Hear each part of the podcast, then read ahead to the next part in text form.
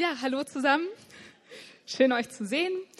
Und äh, ein paar von euch habe ich auch schon kennengelernt. Das war echt cool. Ich bin ja jetzt erst ja so dreieinhalb Stunden hier, aber es ist ähm, echt toll zu sehen, ähm, wie herzlich man hier aufgenommen wird und ähm, obwohl viele mich ja gar nicht kennen, dass man nett begrüßt wird und so weiter. Also ihr seid echt eine ganz tolle Gemeinde, wollte ich mal vorwegschieben.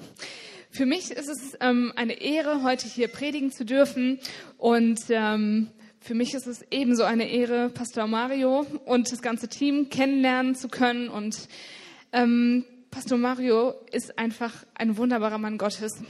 Wenn ihr kriegt das mit, aber ich sag's gerne nochmal, Mario, wenn man dich mitbekommt, wie du von anderen Menschen schwärmst, wie du für Jesus schwärmst, wie du dich engagierst, wie du dein Herz hier reinhängst, ähm, das, das begeistert mich echt. Und obwohl ihr heute schon viel geklatscht habt, werden wir jetzt nochmal für Pastor Mario und die anderen Pastoren klatschen.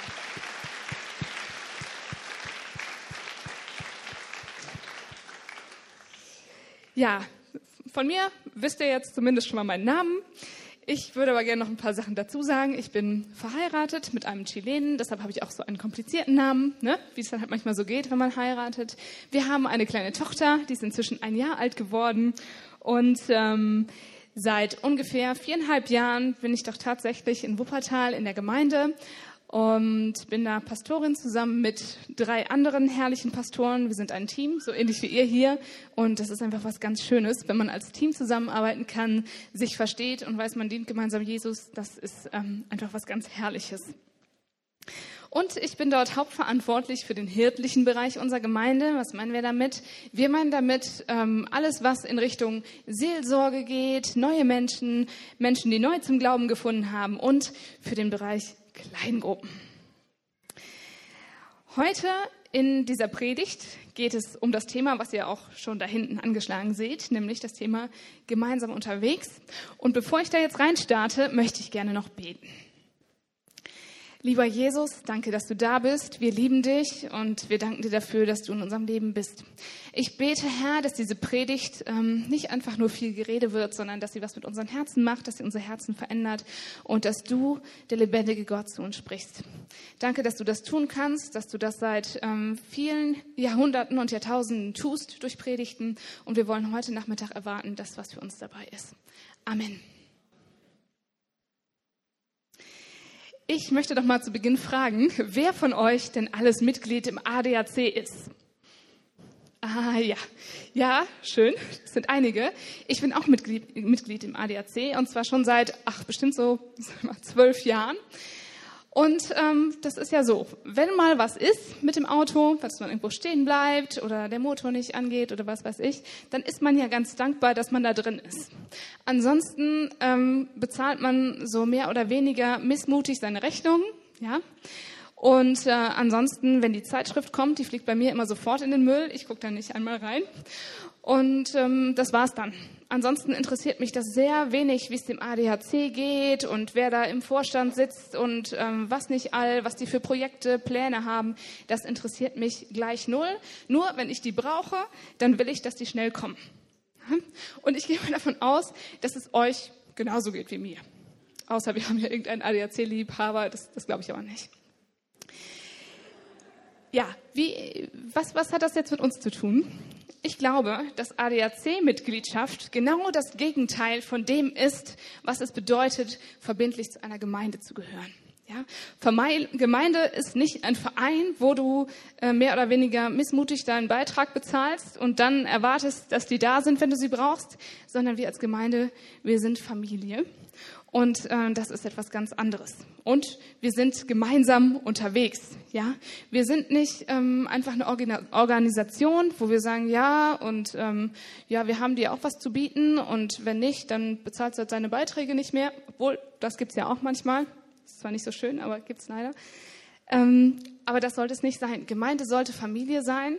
Gemeinde sollte ein Ort sein, wo wir zusammenkommen und ähm, wo jeder von uns etwas hat, was er dem anderen weitergeben kann. In der Bibel gibt es einen Vers, der heißt, ähm, wenn ihr zusammenkommt, dann habe ein jeder etwas. Ja? Und von daher ist es jedes Mal, wenn wir uns treffen, ne, ist es gut zu überlegen, was habe ich denn mitgebracht? Nicht nur, was haben die da vorne vorbereitet, was haben die mir zu bieten? Ist die Show heute gut? Sondern ähm, ein jeder habe etwas. Was hast du mitgebracht? für deinen Nachbarn, für den, der neben dir sitzt, für den, der vor dir sitzt. Was hast du denn mitgebracht? Ja? Und wenn jeder so denkt, kommt keiner zu kurz und so ähnlich funktioniert Familie und so sollte auch Gemeinde funktionieren. So, wir wollen gemeinsam unterwegs sein heute in der Predigt. Und ähm, was gemeinsam bedeutet, habe ich jetzt ja schon erklärt. Es ist nichts, ähm, was einseitig ist. Das machen wir gemeinsam. Wir sind gemeinsam in Gemeinde unterwegs. Und jeder, der mir erzählen will, dass Christsein ohne Gemeinde funktioniert, ähm, da habe ich, ähm, da kriege ich ähm, Probleme. da denke ich dann immer, ja, ja, wie, wie kannst du denn ohne Gemeinde unterwegs sein, wenn Jesus Christus für Gemeinde gestorben ist und die Gemeinde seine Braut ist, aber du als Christ kannst ohne Gemeinde unterwegs sein? Das verstehe ich dann immer nicht. Von daher, gemeinsam ist schon ein ganz wesentlicher Teil vom Christsein und unterwegs sein auch. Ja, jeder, der sagt, ich folge Jesus nach, aber keine Schritte geht, da würde ich mal behaupten, ähm, Du folgst Jesus nicht nach. Denn wenn wir Jesus nachfolgen, dann bedeutet das immer, dass wir unterwegs sind. Ja? Um diese beiden Aspekte soll es heute gehen in dieser Predigt. Ich lese mal zunächst einen Bibeltext vor aus der Apostelgeschichte 2. Und zwar die Verse 42, 46 und 47. Was das Leben der Christen prägte, waren die Lehre, in der die Apostel sie unterwiesen, ihr Zusammenhalt in gegenseitiger Liebe und Hilfsbereitschaft, das Mahl des Herrn und das Gebet.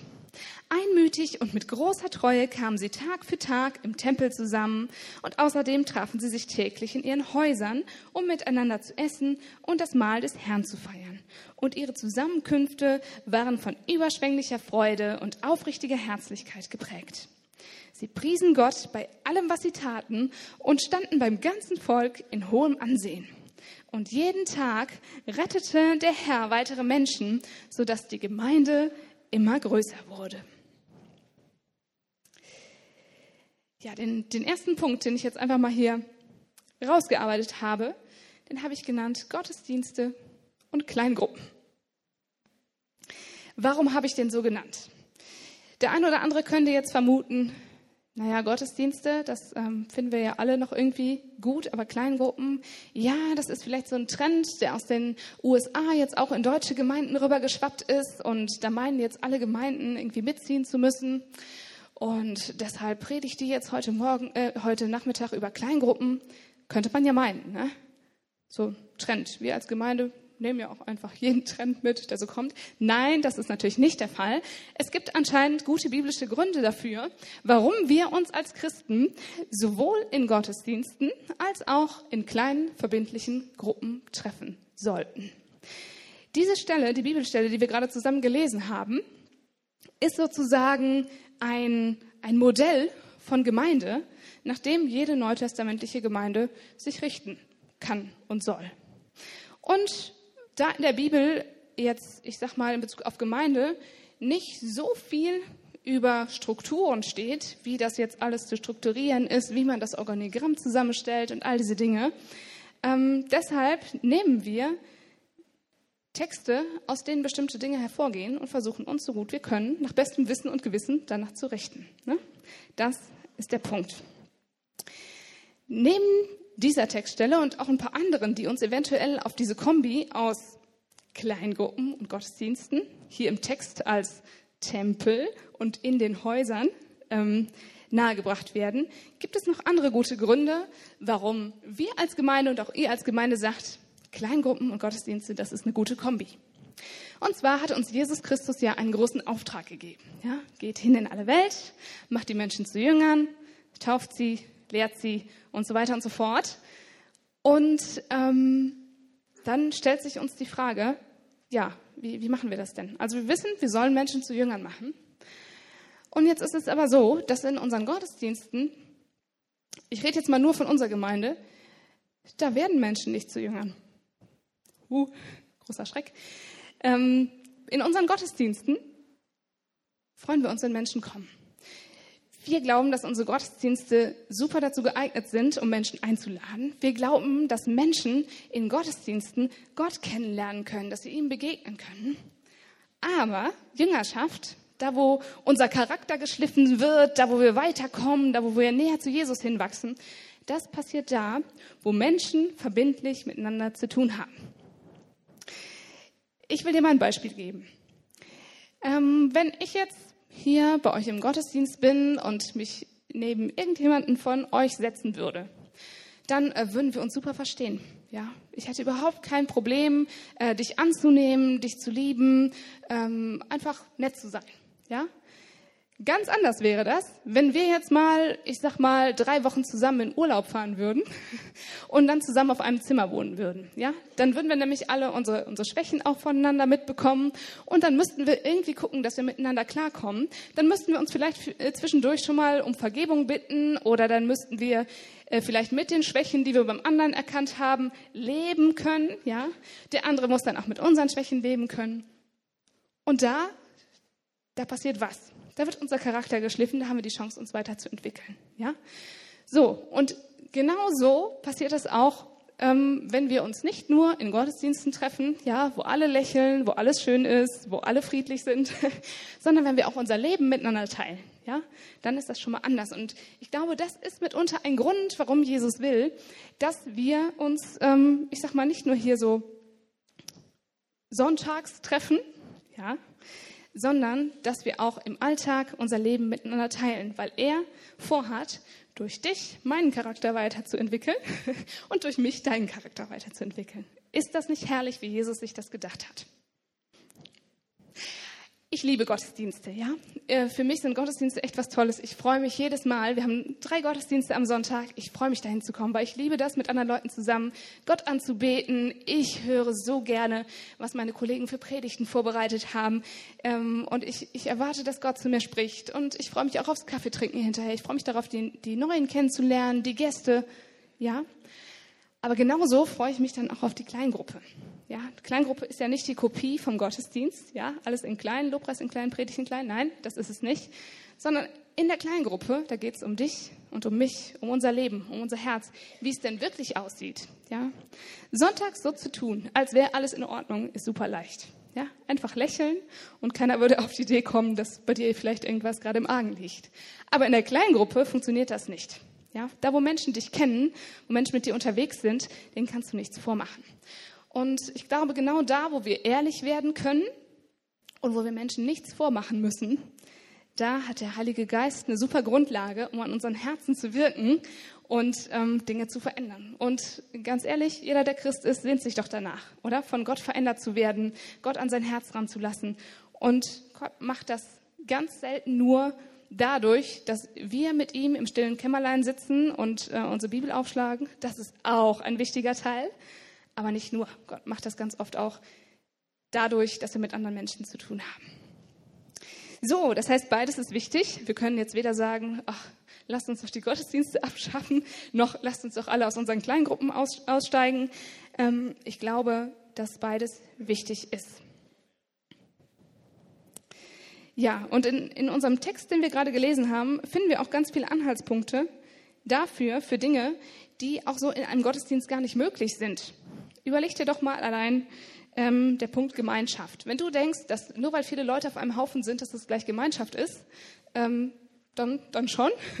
Ansonsten, ähm, wenn, wenn du unter Gemeinschaft das verstehst, was die Bibel vielleicht annähernd darunter versteht, nämlich das Herz miteinander teilen, in vertrauten Beziehungen sein, dann sage ich, nein, das ist in den Gottesdiensten nicht unmittelbar für jeden an jedem Sonntag möglich. Oder überleg doch mal, Mm, das Abendmahl zu feiern. Wir machen das manchmal in unseren Gottesdiensten und es ist möglich, aber ich glaube, ähm, dass das eine viel tiefere und persönlichere Komponente hat, wenn wir in einer Gruppe zusammensitzen, zum Beispiel in unserer Kleingruppe, wenn man die Möglichkeit hat, zum Beispiel mal eine Sünde zu bekennen, uh, ja, und dann das Abendmahl feiert, das hat eine ganz andere Power, das hat eine ganz andere Dynamik als wenn es nur im Gottesdienst passiert. Ja? Muss ich auch nicht ausschließen, aber spricht für mich auf jeden Fall dafür, da auch in den kleinen Gruppen Abendmahl zu feiern. Gegenseitige Hilfe. Ja, was kannst du im Gottesdienst gegenseitig helfen? Du kannst vielleicht dem anderen die Tür aufhalten. Und ja, ne, das, das war's dann ziemlich schnell.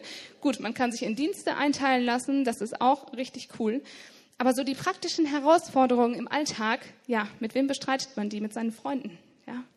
Wenn du umziehen musst, wenn du spontan einen Babysitter für dein Kind brauchst, ja, da kannst du nicht im Gottesdienst auf irgendjemand zugehen und sagen, hör mal, du und du und du, ihr kommt mit. Das funktioniert dann nicht. Ne? Das ist gut, wenn da gewachsene Beziehungen sind und Leute, mit denen man zusammen unterwegs ist. Und das trifft auch aufs Thema Gebet zu. Da werde ich gleich noch drauf eingehen.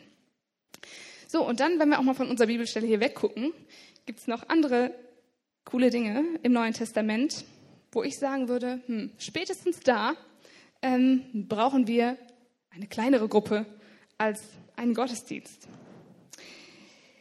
Jemanden ermahnen. Also ich weiß ja, dass es Gemeinden gibt, ähm, leider, wo Menschen nach vorne auf die Bühne gehen und eine Sache sagen, die sie eigentlich jemand unter vier Augen sagen sollten.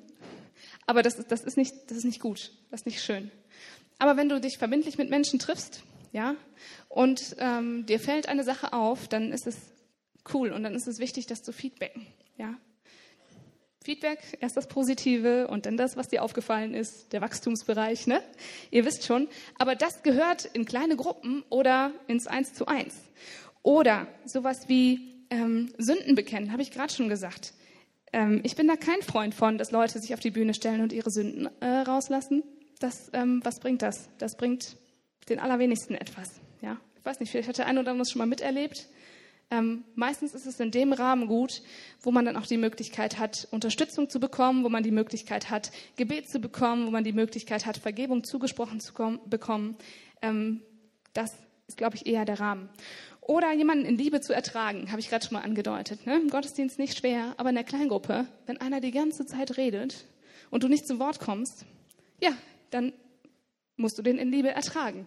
Und wenn du nicht in Situationen bist, wo du jemand in Liebe ertragen musst von deinen Geschwistern im Glauben, dann ähm, kannst du ein wichtiges Gebot der Bibel nicht erfüllen, nämlich Menschen in Liebe zu ertragen. Ja? Zum Beispiel. Genau das Gleiche gilt für, dafür, Menschen anzunehmen, und so weiter und so fort. Das heißt, Christsein allein zu Hause ist nicht möglich, ja, wenn wir ein, biblisch unterwegs sein wollen. Dann nur Gottesdienste ohne Kleingruppen? Nee.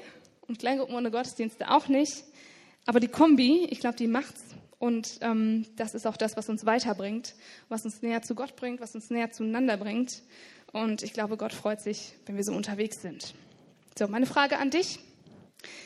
Bist du Besucher in deiner Gemeinde oder bist du Teil der Gemeindefamilie? Kommst du unverbindlich?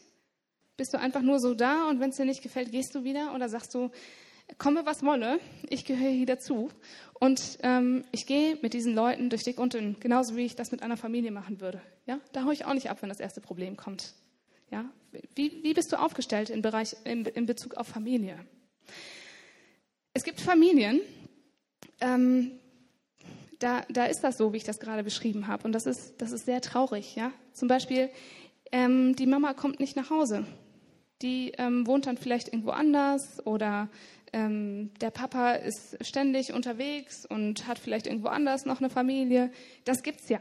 Und das ist für die Leute, die es betrifft, meistens sehr, sehr traurig und schmerzhaft würden wir, glaube ich, alle zustimmen. Aber genauso ist es auch mit uns als Gemeindefamilie. Das geht. Du kannst alleine irgendwo Christ sein. Ja, das kannst du. Weit entfernt von deiner Familie. Aber das ist nicht Christ sein, wie Jesus sich das für mich und für dich gedacht hat. Und deshalb macht es Sinn, wenn wir sagen, wir sind Familie Gottes, und das sind wir, ähm, dass wir uns auch so verhalten und dementsprechend auch den Kontakt zur Gemeinde suchen. Interessanterweise kommen meistens auch nur Christen auf die Idee, dass sie alleine Christ sein leben, äh, die schon lange Christen sind. Ja, und dann haben sie vielleicht irgendwo eine Enttäuschung erlebt oder so. Und dann denken die, ach, was brauche ich Gemeinde? Ich komme auch alleine klar. Interessanterweise, Menschen, die neu zum Glauben gekommen sind, die würden das gar nicht denken. Warum? Da ist der Heilige Geist ganz frisch an ihrem Herzen dran.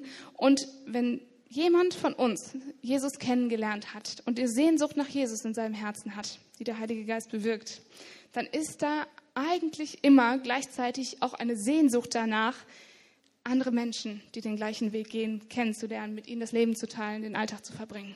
So, wenn du jetzt jemand bist, der sagt, hm, ähm, Gemeinde muss das sein, dann, dann frag dich mal, ist da irgendwas in deinem Herzen, wo du Enttäuschung verspürst, wo du denkst, Mensch, ähm, da habe ich schlechte Erfahrungen mit Gemeinde gemacht? Weil eigentlich das Natürlichste, was jedem Christen passiert, ist, dass wir eine Sehnsucht haben nach Jesus und nach seiner Gemeinde. Das kann man nicht trennen. Lebst du wie ein ADAC-Christ? Ja, wenn ich, wenn ich sie brauche, dann komme ich vorbei, ansonsten will ich mit denen nichts zu tun haben. Oder hast du dich in die Familie Gottes eingeklinkt, indem du verbindlich in Gottesdienste kommst und indem du einer Kleingruppe angehörst? Das ist meine Frage an dich. Wie lebst du? Mein zweiter Punkt heißt, gemeinsam Jesus nachfolgen. Vers 42, nochmal zur Erinnerung, was das Leben der Christen prägte, waren die Lehre, in der die Apostel sie unterwiesen, ihr Zusammenhalt in gegenseitiger Liebe und Hilfsbereitschaft, das Mahl des Herrn und das Gebet. Ich habe ja gerade schon mal angedeutet, dass ich noch mal was zum Gebet sagen möchte und das würde ich gerne an dieser Stelle tun. Ich glaube, dass Gebet etwas ganz Wesentliches ist für uns als Christen, etwas ganz Wesentliches. Und dass es eine ganz besondere Dynamik hat, wenn Christen zusammenkommen, die sich gut kennen und zusammen beten. Und ähm, ich glaube, dass eine Kleingruppe ein sehr guter Rahmen dafür ist, dass wirklich jeder und auch jeder, ja, nicht nur jeder Zweite, nicht nur jeder Fünfte oder jeder Zehnte, wie manchmal in unseren Gottesdiensten, geht ja nicht anders, beten kann, sich aktiv am Gebet beteiligt. Und ähm, manchmal gibt es ja Menschen, und ich war auf jeden Fall auch einer von denen, die trauen sich das gar nicht in einer Gruppe zu beten, ja, weil das ungewohnt ist, weil man denkt, was sollen die denn denken? Oder ich kann gar nicht so gute Gebete äh, formulieren wie vielleicht Pastor Mario. Wie, wieso soll ich denn jetzt beten? Und genau für solche Leute, ja, und ich würde mal behaupten, die allermeisten von uns sind oder waren solche Leute, ist Kleingruppe ein optimales Umfeld, um das zu lernen, ja was ich alles in der Kleingruppe gelernt habe. Ich habe mich mit 15 bekehrt, bin dann in die Gemeinde gekommen, hatte von Tuten Blasen keine Ahnung, ja. Und dann habe ich so viele Dinge gelernt in meiner Kleingruppe, wie man die Bibel aufschlägt, wie man betet, ähm, wie, ob man sich taufen lassen soll oder nicht, habe ich mit meiner Kleingruppenleiterin diskutiert bis zum Abwinken. Ähm, wen ich mal heiraten soll, habe ich mit meiner Kleingruppenleiterin diskutiert, ja? was ich nach der Schule machen soll und ähm, wie das denn mit den Geistesgaben funktioniert, ob das denn alles sein muss und ob, wenn man jetzt nicht in Sprachen beten kann und ne? all diese Fragestellungen, die es, so geben kann, ähm, all das, all das habe ich in der Kleingruppe gelernt und ich bin so dankbar dafür. Ja? Oder mal äh, zu sagen, okay, und ich nehme allen Mut zusammen und ich bereite jetzt mal einen Abend vor. Ja? Das, das sind Schritte, ähm, die ein Christ gehen kann. Und ich glaube, das sind so wichtige Schritte, weil Gott möchte uns weiterführen. Gott möchte nicht, dass wir ähm, ewig Menschen bleiben, die, ähm, ja, die denken, Mensch, was, was soll schon? Ich kann nicht beten, ich weiß nicht, was in der Bibel steht, ich weiß auch nicht, wie man so einen Abend leitet, ähm, ne? sondern Gott möchte uns weiterführen. Jeden da, wo er gerade ist. Und das kann auch für unterschiedliche Menschen unterschiedliche Dinge bedeuten. Aber wenn du eine Gruppe hast, die dich daran unterstützt, die dir hilft, das zu erkennen, was Gott in dich reingesteckt hat, deine Gaben, deine Fähigkeiten und die dich im Gebet dann unterstützt und sagt, Mensch, und du gehst jetzt den nächsten Schritt und wir beten für dich. Leute, das kann so viele Dinge freisetzen, die Gott in uns reingelegt hat. Das ähm, sollten wir nie gering schätzen. Ja, und dann haben wir ganz viele persönliche Anliegen, für die wir in der kleinen Gruppe beten können. Und das tut so gut. Wenn man jetzt sage ich mal, so wie hier im Gottesdienst, nicht nur für bestimmte Anliegen Fürbitte leisten kann und sagt, okay, Amen dazu, das ist wichtig, das ist gut, sondern wenn jeder von uns, die wir hier sitzen, seine Fürbitteanliegen vortragen kann und die anderen dafür beten. Das geht in einem Gottesdienst nicht. Das funktioniert einfach nicht. Das ist völlig logisch. Aber wie gut wäre es denn, wenn jeder das in einer Kleingruppe haben könnte? Ja, das macht so einen Unterschied. Ob ich alleine für ein Anliegen bete oder ob ich andere Menschen habe, die mit dafür beten. Ob ich ähm, alleine durchs Leben gehe oder ob da hin und wieder mal eine WhatsApp kommt von jemandem, der sagt, Mensch, heute schreibst du deine Mathe-Klausur, du schaffst es, hau rein, ich bete für dich. Ja, das macht einen riesen Unterschied. So können wir einander tragen, auch durch schwierige Zeiten. Dann gibt es Nöte, es gibt Krankheiten, ja. Und bei Krankheiten Ganz ehrlich, es gibt solche und solche Krankheiten. Es gibt Krankheiten, da hast du kein Problem, wenn die im, im Gebetsnewsletter stehen oder hier von vorne gesagt werden. Es gibt aber auch Krankheiten, da ist dir ganz lieb, äh, wenn das nicht die ganze Gemeinde weiß. Ne? Ja, genau. Und für solche Fälle ist es gut, wenn du eine Kleingruppe hast, wo du im Vertrauen wirklich Dinge sagen kannst und weißt, das wird jetzt nicht überall rumgequatscht, sondern Leute beten für dich, supporten dich und das war's. Jeder von uns braucht das. Und lasst uns bitte nicht glauben, dass wir alleine klarkommen oder alleine klarkommen müssen.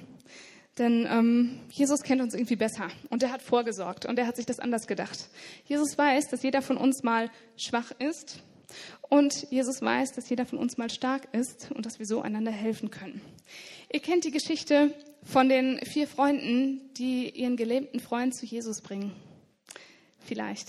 Ich erzähle sie. Es sind ähm, ein paar Freunde unterwegs, die wollen mit ihrem Freund zu Jesus. Der ist nämlich gelähmt und sie wissen, sie haben gehört, dass Jesus heilen kann. Jetzt steht aber so eine große Menschenmenge um das Haus herum, in dem Jesus sich befindet. Und die Freunde wissen einfach nicht genau, wie sie zu Jesus kommen können mit ihrem Freund. Und dann werden sie aktiv und kreativ und entschließen sich, wir klettern auf das Dach von dem Haus, decken das Dach ab und lassen unseren Freund, der gelähmt ist, auf der Trage runter zu Jesus und Jesus wird ihn anrühren und ihn heilen. Ja. Und ich glaube, bei dieser Geschichte ähm, kommt neben dem, ähm, dass Jesus heilen kann, kommt auf jeden Fall raus, dass, dass da so ein gewisses Kleingruppenfeeling ist. Ja, ein Kleingruppenfeeling. Einer ist schwach, die anderen tragen ihn zu Jesus.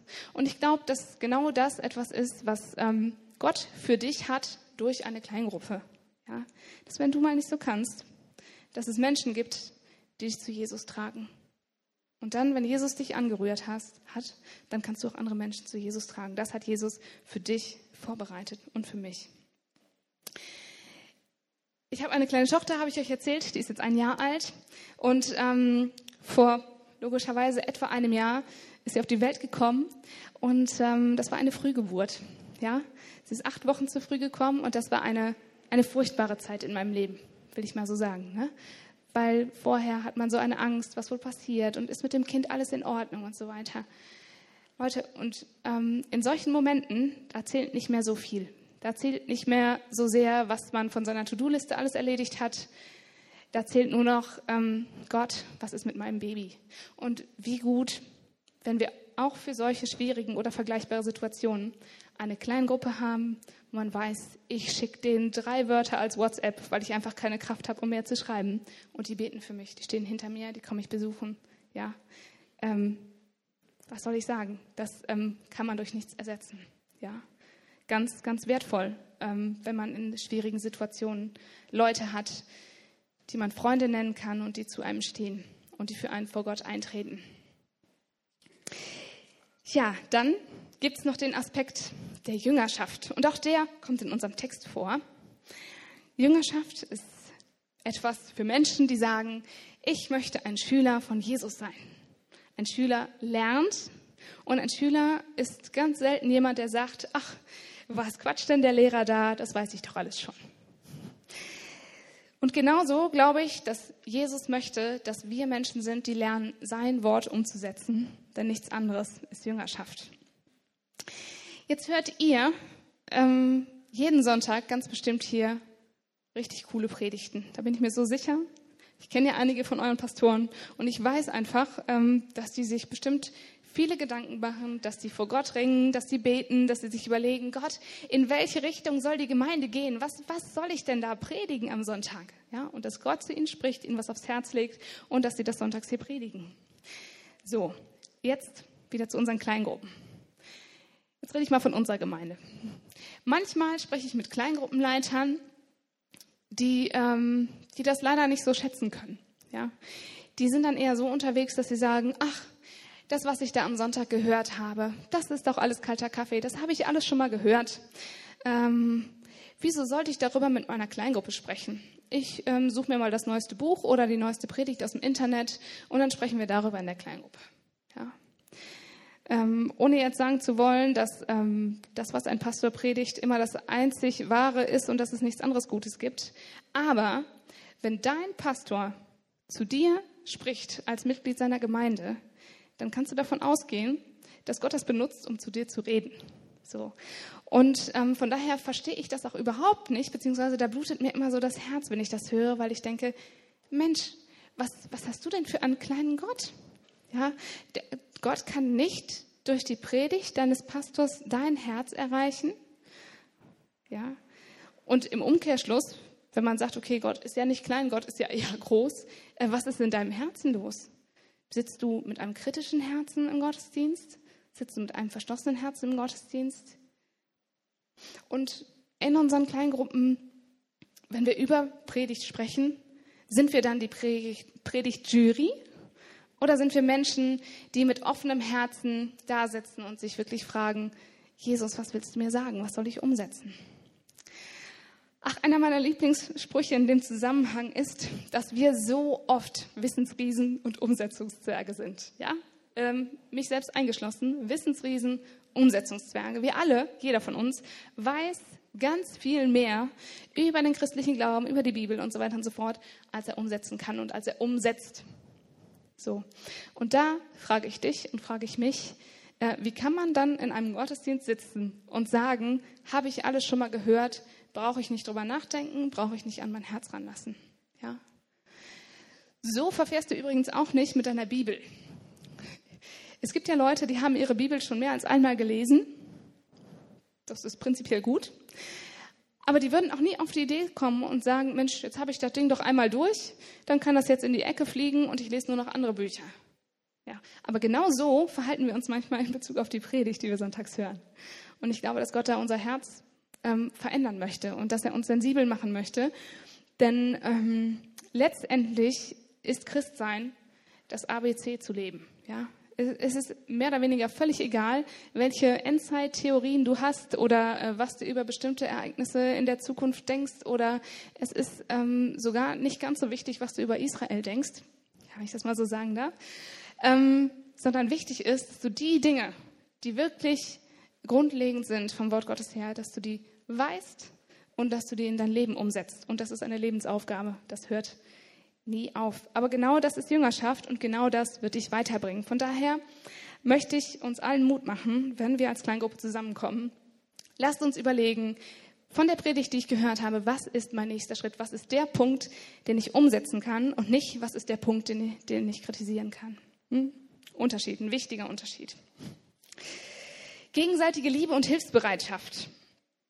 Ja, auch ähm, das finde ich ähm, ganz wichtig, dass wir uns darüber bewusst sind, ähm, wie Gott an uns und durch uns wirken möchte in diesen Bereichen. Wie äußert sich Liebe in deiner Kleingruppe? Woran kannst du denn merken, dass deine Kleingruppe dich liebt? Du kannst es zum Beispiel daran merken, dass sie merken, wenn du nicht kommst, wenn sie dich anrufen. Du kannst es daran merken, dass vielleicht der eine oder andere dir bei Gelegenheit mal die Leviten liest, beziehungsweise dir sagt, was du nicht richtig machst, wo du nicht in Ordnung lebst. Das ist ein Zeichen von Liebe. Das ist ähm, viel mehr wert, als wenn dir jemand immer nur auf die Schulter klopft und dir nicht mal spiegelt, was nicht so läuft. Oder ähm, ganz praktische Dinge.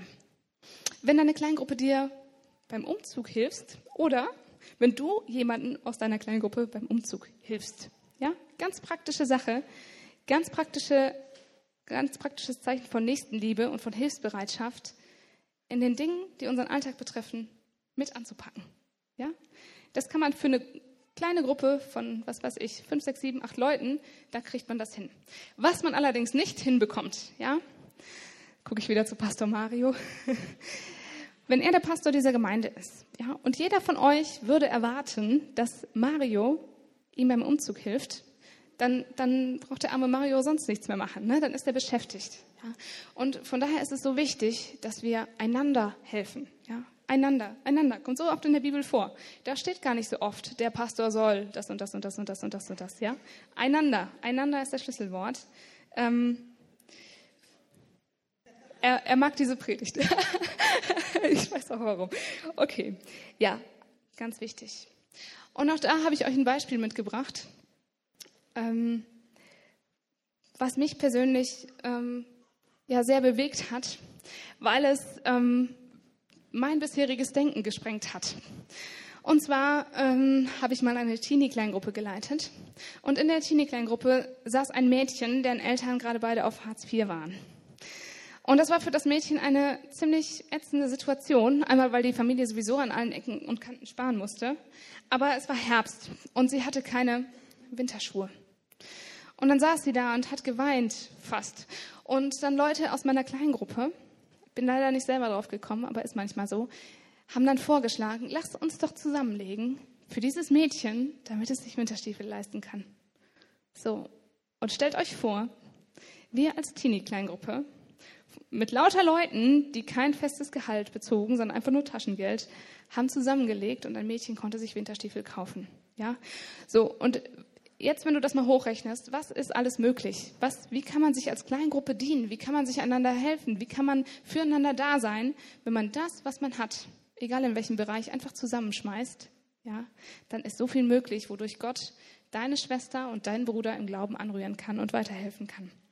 Das sollten wir auf keinen Fall gering schätzen.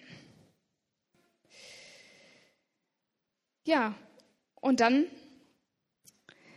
in Vers 47 geht es darum, dass immer mehr Christen und neue Christen zur Gemeinde hinzukommen. In Vers 47 heißt es, sie priesen Gott mit allem, was sie taten und standen beim ganzen Volk in hohem Ansehen.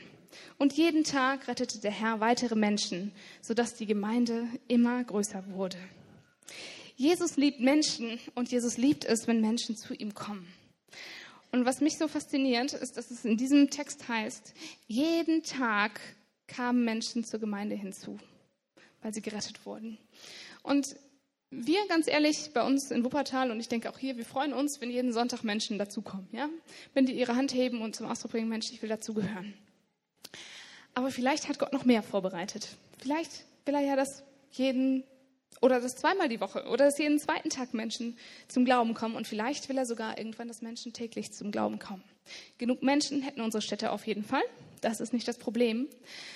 Und ich denke da ganz oft drüber nach und ich frage mich, ähm, welche Rolle spielen dabei zum Beispiel meine Gebete? Ja, die spielen bestimmt eine Rolle. Und ich, ich bin mir sicher, dass, dass hier auch Menschen beten für Erweckung und dass noch mehr Menschen zum Glauben kommen. Und auf der anderen Seite bin ich mir auch so bewusst darüber, dass unser Herz, unsere Herzenshaltung den Menschen gegenüber, die noch nicht hier sind, auch eine riesige Rolle spielt. Ja? Was wäre denn, wenn jetzt hier noch ähm, von jedem von uns, entweder der Nachbar oder die Mutter oder, oder der Freund, was wäre denn, wenn die hier alle noch dazukommen würden?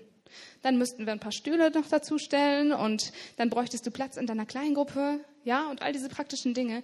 Aber vor allem bräuchten wir Platz in unserem Herzen. Wir bräuchten Platz in unserem Herzen und dürften nicht mehr mit der Einstellung unterwegs sein. Gut, dass ich hier bin, dass ich meine Freunde habe und es soll ja keiner dazukommen, der uns stört. Ist manchmal eine Haltung in Kleingruppe. Aber ich glaube, dass Gott an unseren Herzen arbeiten möchte und dass Gott möchte, dass wir ein brennendes Herz dafür haben, dass Menschen dazukommen.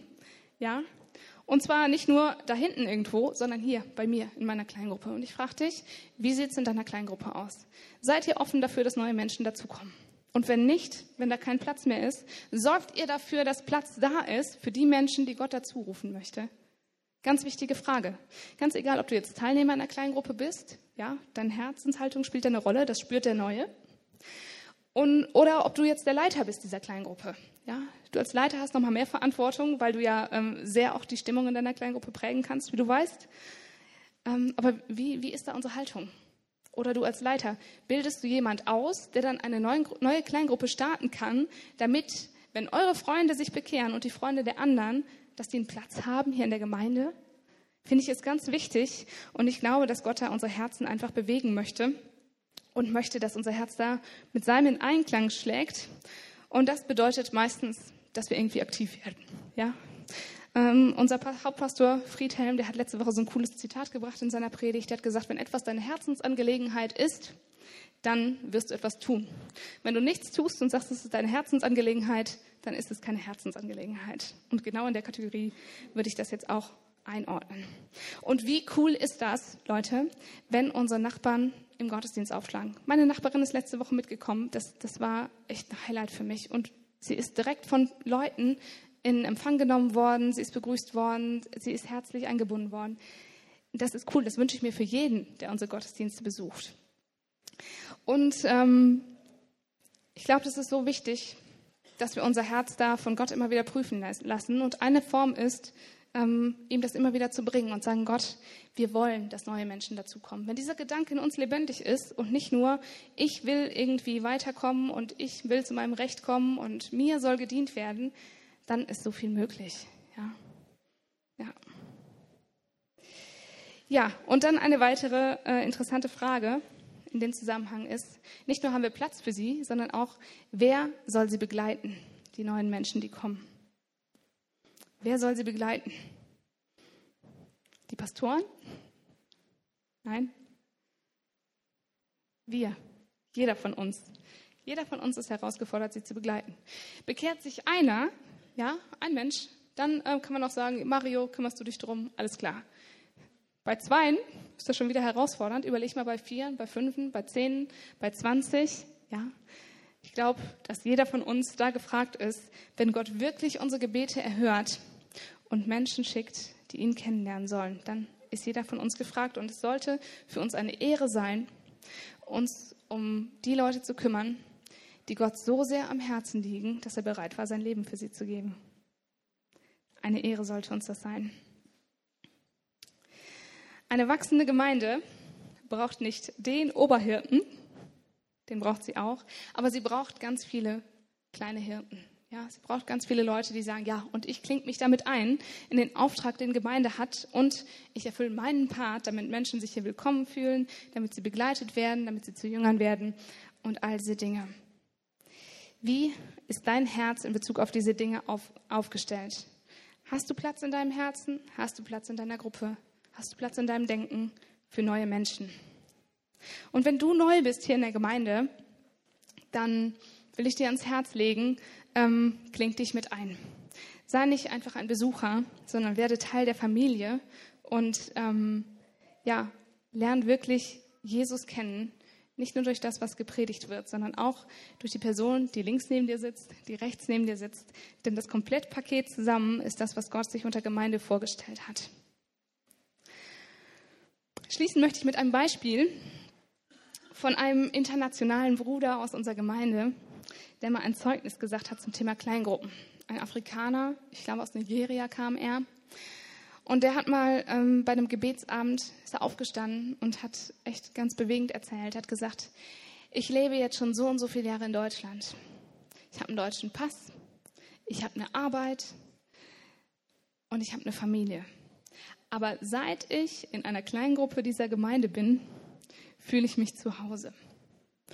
Und ähm, glaubt's mir, ähm, alle Leute, die da saßen, hatten Tränchen in den Augen oder haben es sich verkniffen, weil es einfach so bewegend ist, wenn jemand sagen kann, ich bin in Gemeinde zu Hause, ich bin hier angekommen. Das, was vielleicht bisher nicht möglich war, durch Arbeit, durch einen Pass, durch was weiß ich, das habe ich in Gemeinde gefunden und ich glaube, es ist gut, wenn wir so eine Art von Gemeinde sein wollen. Du brauchst eine Kleingruppe, du brauchst eine Gemeinde, Kleingruppe braucht dich, Gemeinde braucht dich. Und ich glaube, das ist eine gute Voraussetzung, dass wir Jesu großen Auftrag erfüllen können und dass wir gemeinsam unterwegs sind. Denn ähm, das macht so einen großen Unterschied für Gott, für Menschen, für dich und für mich. Amen. Ich möchte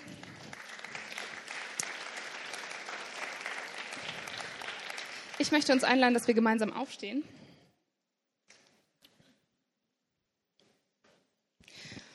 Und ich möchte gerne eine Einladung aussprechen an Menschen, die sagen, boah, das, was du da vorgeschwärmt hast von der Familie Gottes, das ist mir neu, das ist mir fremd. Ich bin vielleicht das erste oder zweite Mal überhaupt in einem Gottesdienst. Aber mit Gott und seiner Familie habe ich nicht so viel zu tun. Ich würde aber gerne. Wenn du hier bist und sagst, ich möchte Jesus Christus und seine Familie, die Gemeinde, besser kennenlernen. Ich möchte einen Schritt auf Jesus Christus zugehen und ich möchte wirklich kennenlernen, wie er ist, wie er mich sieht, wie er mich liebt und auch was er aus meinem Leben machen kann. Dann möchte ich dich einladen, gleich mit uns gemeinsam ein Gebet zu beten. Und manchmal ist das gut, wenn wir so eine Entscheidung treffen, dass wir einen Schritt auf Gott zugehen wollen, dass wir das ähm, nicht nur in unserem Herzen machen, sondern manchmal ist es gut, dem auch ein Zeichen zu geben. Und deshalb möchte ich dich herausfordern, wenn dein Herz jetzt schlägt und du weißt, ich soll eine Entscheidung treffen für Jesus Christus, weil du glaubst, dass er für deine Schuld am Kreuz gestorben ist, dass er wieder auferstanden ist, dann möchte ich dich herausfordern, jetzt einmal deine Hand zu heben. Und ich würde dich dann ganz bewusst in dieses Gebet mit einschließen, was wir als ganze Gemeinde dann beten wollen. Eine Hand habe ich gesehen, das ist cool, du bist mutig.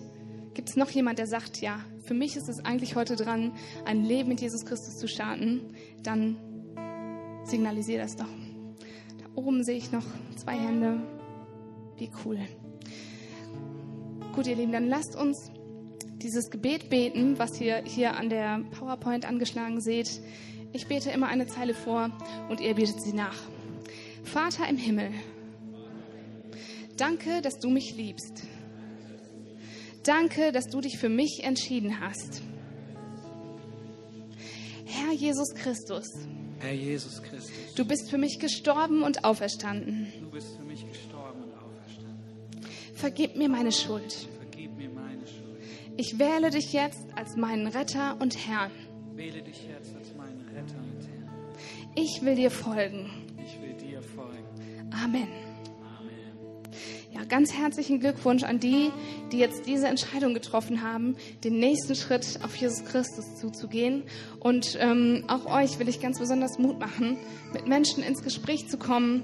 Vielleicht kommt jemand auf euch zu und äh, spricht euch genau darauf an. Ansonsten, ähm, hier laufen so viele Leute rum, die gerne für dich da sind und äh, die dich zu gerne begleiten würden, die dir erklären möchten, wie du auch in eine Kleingruppe kommen kannst und so weiter und so fort. Also ihr seid mutig, ihr seid ähm, ja, richtig mutig darin gewesen, euch zu melden und diese Entscheidung zu treffen.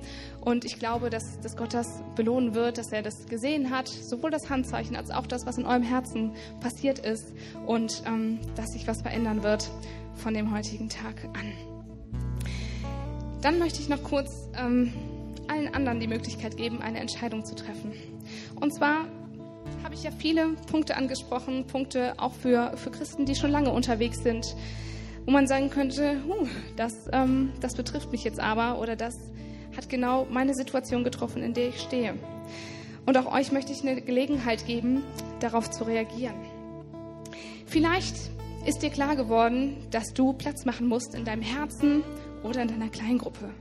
Vielleicht ist dir klar geworden, dass ihr in eurer Kleingruppe wieder mehr für Menschen beten solltet, die, die Gott noch nicht kennen. Vielleicht ist dir klar geworden, dass es Zeit ist, einen Konflikt zu lösen. Vielleicht ist dir klar geworden, dass du dich selbst in eine Kleingruppe integrieren solltest. Wie auch immer, es gibt so viele Möglichkeiten, wo du jetzt wissen kannst, dass Gott zu dir gesprochen hat. Und während wir alle noch mal kurz unsere Augen schließen, möchte ich die Leute herausfordern, die sagen, Gott hat heute in einem Punkt zu meinem Herzen gesprochen und ich werde es aufgreifen und ich werde entsprechende Schritte gehen. Meld du dich doch auch kurz und ich spreche ein kurzes Gebet für dich. Jesus, danke für jeden, der heute Morgen deine Stimme gehört hat. Danke für jeden, der sich meldet. Gott, und du siehst die Punkte, die in unserem Herzen angesprochen sind. Und ich bete, dass du jedem die Kraft und die Gnade schenkst, Dinge anzugehen, Herr. Jesus, dass dein Wort nicht einfach unbeachtet bleibt, sondern dass wir es wertschätzen in unserem Leben und in unserem Alltag. Und danke, Heiliger Geist, dass du uns nicht im Stich lässt, sondern dass du uns die Kraft geben wirst, Dinge anzupacken und dass du uns auch immer wieder daran erinnern wirst, ähm, an die Dinge, die wir tun wollen und die du uns gezeigt hast. Danke, Herr, für jeden, der diese Entscheidung jetzt getroffen hat, nächste Schritte zu gehen. Und ähm, ich danke dir dafür, dass du sowohl das Wollen als auch das Vollbringen schenkst. Danke, Jesus. Dann singen wir jetzt noch das letzte Lied und äh, lasst uns alle nochmal unsere Augen schließen, unsere Hände zu Gott ausstrecken und ähm, ihm einfach die Ehre geben für das, was er gesagt hat, für das, was er getan hat und uns auf ihn ausrichten und äh, ihm dafür danken, dass er in unserem Leben ist, dass wir ihm so begegnen dürfen. Ja.